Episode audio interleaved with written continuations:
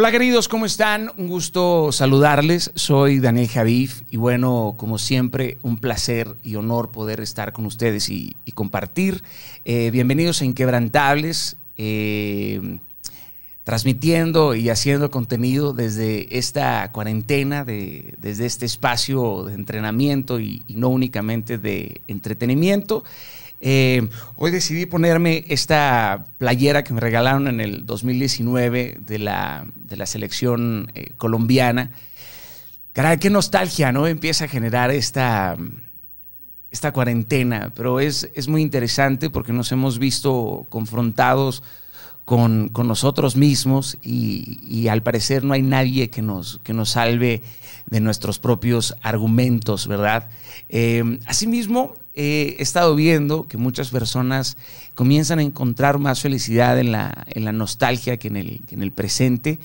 Y creo que la felicidad tendrá que estar absolutamente en el presente y el, y el contentamiento de la misma forma, ya que el mañana no nos, no nos pertenece, nos, nos afanamos muchísimo por, por el mañana. Pero eh, bueno, eh, voy a poner a, a, a grabar. Ok. Bien, el día de hoy, queridos, voy a hablar acerca del compromiso y de los componentes del compromiso, la fidelidad y de la lealtad. Así que espero que se queden durante todo este video porque me he propuesto realizar en esta ocasión, bueno, pues algunas lecciones o estudios que sean digeribles, que sean de beneficio, eh, de alguna u otra forma, le agregue valor a, a la vida de cada uno de ustedes, ¿no? Siendo estos mensajes siempre temporales, ¿no? Y creo que son muy aplicables en, muchos sentidos de nuestra vida. Eh, ya dependerá muchísimo de tu estudio sobre estos contenidos y sobre todo va a importar la forma en cómo vas a buscar la, forma de aplicarlos en tu vida profesional o personal. Asimismo, te quiero sugerir que veas este video o escuches este audio las veces que te sean necesarias y que llegues al final, que te comprometes con, llegar al final para así poder generar un mejor entendimiento, estudies y, digieras eh, el, mensaje. Te pido que te des el espacio, como toda lección necesita tiempo. Eh, bien, ok, eh, como te dije al inicio, voy a hablar hoy qué significa un compromiso. ¿Qué significa un pacto? Pero para esto, bueno, pues tengo que definir primero dos componentes fundamentales del pacto o del compromiso. Uno, la fidelidad. Dos, la lealtad. En esta temporada de incertidumbre, la fidelidad y la lealtad suelen ser muy golpeadas, ¿cierto? Son, son, son los momentos justos en donde podemos hacer un test de temperatura de nuestros compromisos, ya sea que estos sean, bueno, personales o con terceros. Es el, es el tiempo para contar cuántos quedan, porque cuando todo está muy bien, lo único que hacemos es contar cuánto, cuántos somos, ¿cierto? Esto es un espacio para medir la fidelidad y aunque pensamos que la fidelidad es algo medio intangible o subjetivo, creo que los hechos nos ayudan a medir la fidelidad. Eh, la fidelidad siempre ha tenido que ver con una persona, con el ser, con, con el individuo. Eh, la lealtad tiene tiene mucho más que ver con, una causa, con, un ideal. Eh, la fidelidad, queridos, es, es, inherente a la bondad, a la anchura del corazón, a los principios de la, de la moral y de la, y de la ética. Y vas a descubrir que la lealtad es inherente a la razón, al deber, al, al deber ser sobre todo. Por eso dije que la fidelidad parece algo intangible, mientras que la lealtad parecería que sí tiene ciertas cosas tangibles y medibles, porque tú puedes medir algunos conceptos legales dentro de la lealtad en un contrato, pero la fidelidad se teje con la confianza y con la incondicionalidad a una persona, ya sea física o, moral o contigo mismo. La, fidelidad es sujeción al amor sobre la carne y sobre las pasiones. La fidelidad te habla de, de alguien que tiene dominio propio y la lealtad es la aplicación de ese amor en relación pues a tus acuerdos. Por ello se le puede ser fiel a una persona, pero no leal a una, a una visión. Le puede ser fiel a tus deseos o a tus convicciones. Suena un poco revuelto pero, o paradójico, pero no lo es. Pero cuando la fidelidad y la lealtad se unen, o convergen en una sola línea, se crea realmente un compromiso, en realidad un pacto verdadero. Yo siempre he creído, queridos, que, uno de los activos más preciados que tiene el hombre es su, es su palabra, su palabra sobre sus convicciones. Ahora, este activo, bueno, pues puede aumentar su valor o disminuir su valor tal cual, bueno, pues lo hacen las acciones en los mercados globales, en la bolsa, ya que con tus palabras puedes construir tu reputación y con tus hechos eh, las, las, las respaldas, pero sobre todo edificas tu, tu, legado. Fíjate de lo profundo que estamos hablando. Por eso cuando adquieres un compromiso, a quienes le son fieles a una conveniencia, y hay quienes son fieles y leales a sus convicciones. Es, un, es una combinación enorme la que, la que se puede hacer, pero, pero no hay que ser muy doctos para entender la diferencia entre una conveniencia y una convicción, ¿cierto? Creo que se, distingue ah, con, puro olfato. Pero hoy quisiera hablar de un mapa que creo que te puede ayudar a ti de forma muy básica, ubicarte en qué fase del compromiso estás o en qué fase de la extinción de tu pacto o de tus compromisos estás. Hoy, hoy es fundamental renovar votos o decir la verdad para renegociar tus acuerdos o terminar tus pactos. Esto te va a ayudar para evaluar tu vida personal y profesional.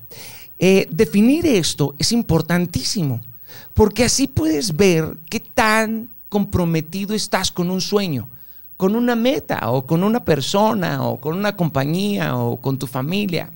Y esto impacta porque te enfrentas a la verdad si realmente eres consciente de que has hecho un compromiso o no.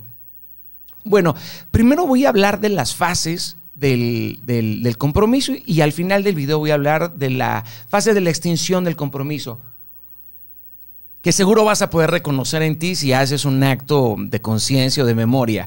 Porque, lo reitero, muchas veces decimos que nos hemos comprometido con algo, pero no definimos a qué nivel lo vamos a hacer.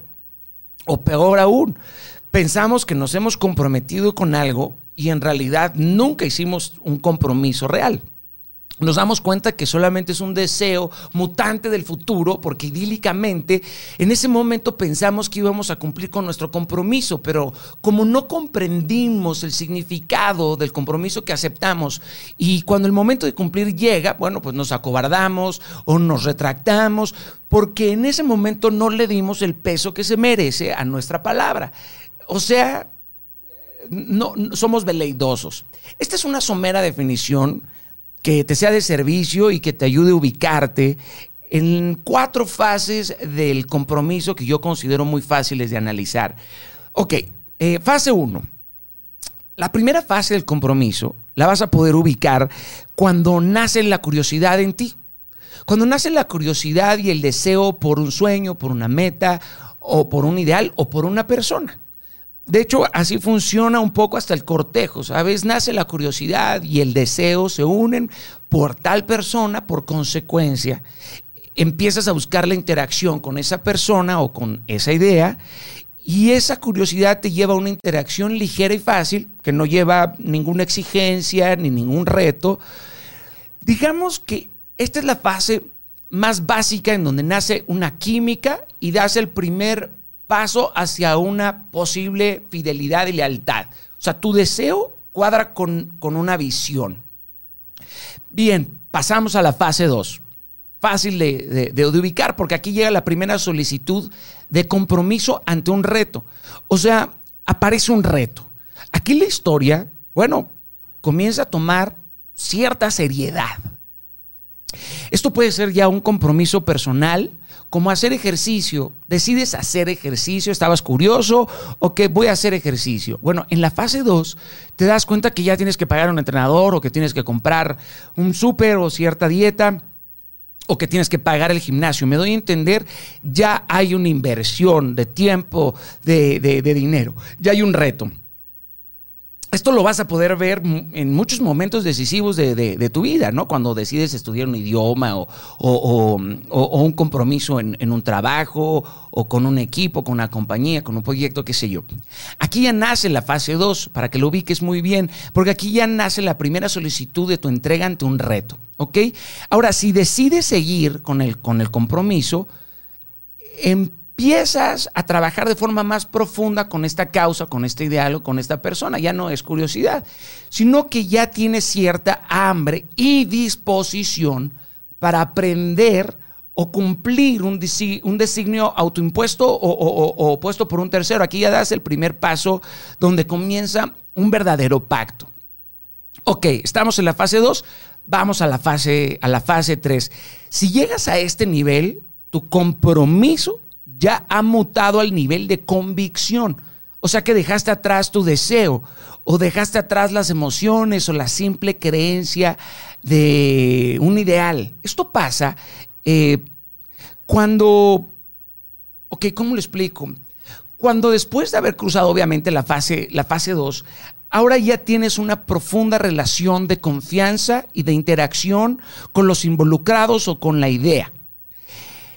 Desde esta confianza y fidelidad, construyes un puente o una catapulta que te lleva a la determinación férrea de mantenerte firme en la meta a pesar de cualquier conflicto. ¿Capisci? O sea, no importa el conflicto. Ahora ya formas parte de la forma y del fondo de la causa. O sea, te has hecho parte de ella, te has mimetizado con ella. Ya no importa el tamaño del reto.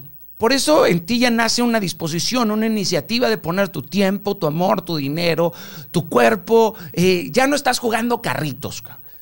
¿Te acuerdas de esa curiosidad? Te trajo hasta la fase 3 porque fuiste eh, consecuente con, cada una de las fases. Si logras llegar al último nivel, que es la fase 4, eh, esto, esto más que una fase, yo lo defino como una dimensión porque te rindes integralmente ante el propósito de tu vida. O sea, rindes tu mente, tu corazón, tu cuerpo y tu espíritu ante un ideal. Y ahora decides multiplicar el propósito y el mensaje de tu pacto. O sea, ya llegas a la comisión. Esto es un estado, el estado de la comisión. Es justo aquí en donde ya dejas atrás las conveniencias y estás dispuesto a lograrlo sí o sí. O sea, hay una convicción, estás dispuesto a poner tu vida, ya no es un deseo. Ya estás sudando, vas a buscar por cielo, mar y tierra llevar tu propósito a toda costa.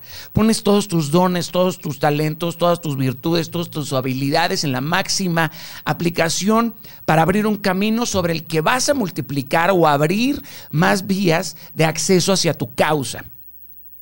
Digamos que esto ya supera tu yo, supera tu ego, tu vida, ya esto es un espacio de posible trascendencia.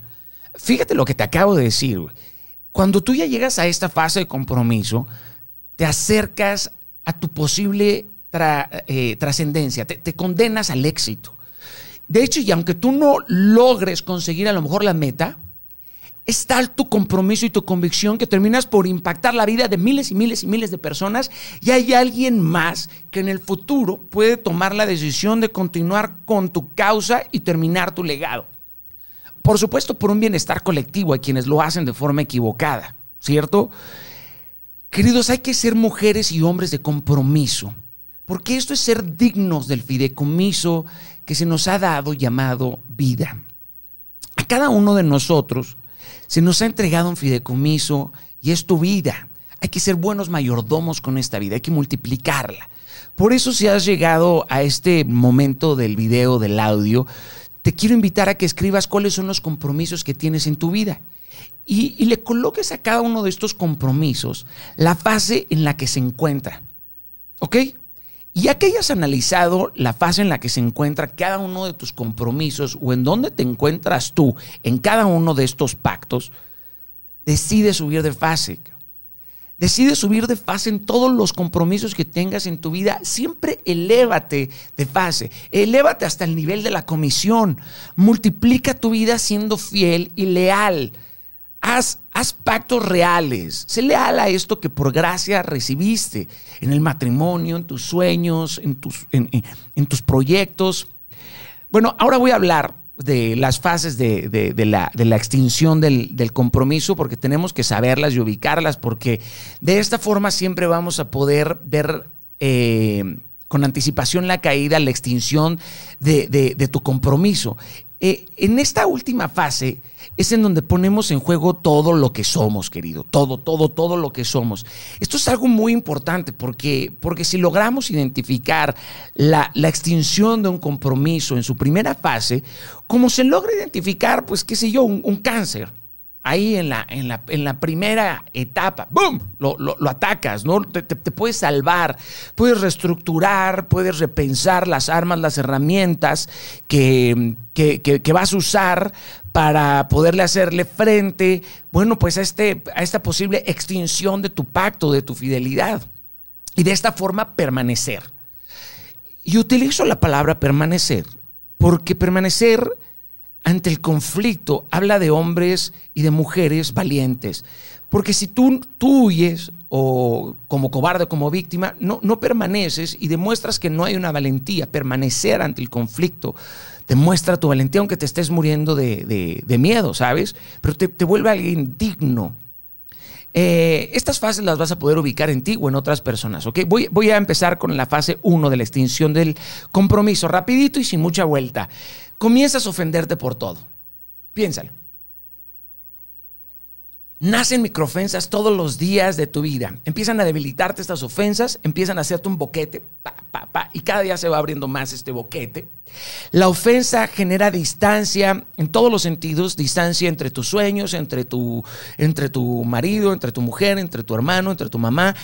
Ojo, aunque hay distancia, a pesar de esto, tú, tú sigues conviviendo pero ya le empiezas a seguir de lejos. O sea, ya no estás tan dispuesto. Te vas a dar cuenta de esta fase porque empiezas a ya no estar dispuesto, porque comienzas a restringir tu tiempo. Ubícate en esta fase en algún momento de tu vida y te vas a dar cuenta que, que terminaste por separarte de un compromiso y eso te llevó a la extinción de tu pacto. Y todo esto por pequeñas ofensas, por micro grietas por donde se filtró la ansiedad. Le fuiste agregando más peso, más peso, más peso, más peso, hasta que, hasta que reventaste la base que ya llevabas construida. Ok, luego llegamos a la fase 2 de la extinción del compromiso. Es en donde nace la duda. Coño. Y la duda te divide. Esto es un pedo. La duda divide mental, emocional y espiritualmente. De hecho, yo creo que la duda es una de las armas más poderosas que tiene el enemigo, el mal, porque te divide a través de la duda. La duda te, hace vivir en dicotomía. E, e, es por eso que empieza el debate entre tus conveniencias y tus convicciones. ¿no? ¿Qué me conviene? Mis comodidades. Empiezas a debatir entre tus deseos y tus circunstancias y le permites a la duda filtrarse y estos deseos tomar más espacio del que deberían de tener en tu corazón, porque la duda es, es buena en ciertos puntos. Y de repente empiezas a compartir con otras personas que nunca estuvieron comprometidas o que nunca se han comprometido con nada, con los veleidosos, con los, con los inestables. Te das cuenta que tú, que tú quieres divorciarte, tienes este deseo y no tardas en empezar a tomarte el café con tres amigas que ya llevan dos, divorcios. Buscas justificarte e identificarte y, lamentablemente poco a poco comienzas a empujarte a una verdadera separación, un verdadero divorcio. Entonces la apatía se hace presente y la apatía trae discordia. Porque la discordia ya genera la división absoluta y trae raíces de amargura. ¿Te das cuenta cómo todo esto es un, sistema eh, sinergético, consecuencial, que se autoalimenta? Y tú eres el responsable absoluto de cada una de estas grietas. Tú eres. Ahora, si ya llegaste a la fase de la amargura y de la discordia, pues ya llegaste a la fase 3, ¿no? Esta es la fase donde pierdes subjetivamente la fe y por consecuencia ahora tus actos y tus palabras son hirientes. Comienzan a develar o a revelar tu debilidad o tu fragilidad o tu enojo ante cualquier conflicto. Estás hipersensible. Esta fase es, es difícil, pero se puede salir de ahí. Eh, pensando en un matrimonio, si el oro se oxida, bueno, pues no era oro, si el amor se acaba, no era amor. Parece una frase trillada, muy, muy simple, que, escribí de hecho hace mucho tiempo, pero creo que resume de forma efectiva lo que quiero comunicar, mi punto, porque esta fase ya no importa el tamaño del conflicto. Ya no importa el tamaño de la amenaza del reto ni del amor que tenías, simplemente ya no estás dispuesto a continuar. Son tan grandes las heridas que supuestamente te hicieron o que dejaste que te hicieran al chile, que por estas heridas se drenan tus ganas. O sea, digamos que, que llegas al estado de la decepción. Y tristemente esperamos más de otros que de nosotros mismos y se nos han agotado las ganas. Ya se te acabó el entusiasmo, estás tan decepcionado que pensamos que el mundo es quien nos debe. Ah, ah, porque eso sí, somos tan buenos, ¿verdad? Que el mundo es el que nos debe. Todo el mundo la cagó menos nosotros. Pero en esta fase aún hay posibilidades de recuperarlo todo. Sí, hay fe, hay esperanza. Pero si tomas la situación con amor, con fe y con firmeza, con huevos y te agarras de las manos de Dios, tú puedes recuperar tu matrimonio, tu compañía o puedes recuperarte a ti mismo. Pero si lo dejas en la voluntad, en la fe y en la fuerza de la diestra de, de, Dios. Caray, Daniel, yo soy ateo, yo no creo en Dios. Bueno, ok, querido, está bien, válido y respetable, pero tu propia intuición debería de llevarte a aceptar que hay algo más grande que tu propia voluntad o que tu propia razón o tu propia lógica, tu propio intelecto. Búscalo, men. Duda. Acepta que esta sujeción a algo más grande que tú te lleva, te lleva a la humildad. Porque e, en esa sujeción está la humildad y en la humildad está la sabiduría y en la sabiduría está la llave para salir de todos los problemas, de todos los conflictos. Ahora, que si bajo la necedad y la soberbia decidiste no tomarte de las manos de Dios, pues terminas por encaminarte a la última fase, ¿no? A la, fase de la necedad, a la fase 4. Aquí ya las cosas ya huelen a podrido, ya huelen a cementerio, la apatía, el desdén se, se convierte en algo diario, tu rechazo es diario, aparece la ira, la furia, nace el deseo de la venganza y de la destrucción. Ya tus pactos y tus convicciones se pusieron a la venta, se pusieron en negociación. Estás dispuesto a traicionar, a lastimar, estás tan herido, llegaste al punto de no retorno, ¿no? La venganza es dulce solamente para el alma enferma. Ahí es donde te das cuenta que ya estás enfermo del alma. Y, este dolor pone una marca imborrable en tu vida, ¿no? Hay, hay un trauma, hay un antes y después. Querido, no llegues ahí. No dejes que las microofensas de la fase 1 se conviertan en monstruos que te lleven a la fase 4. Utiliza el perdón, la misericordia, la bondad, la gratitud, la generosidad para siempre mantenerte en equilibrio, para que todo el mal que recibes o provocas en ti lo puedas contrarrestar. Siempre busca iniciar el día de cero. Despierta como Dios te trajo al mundo, men.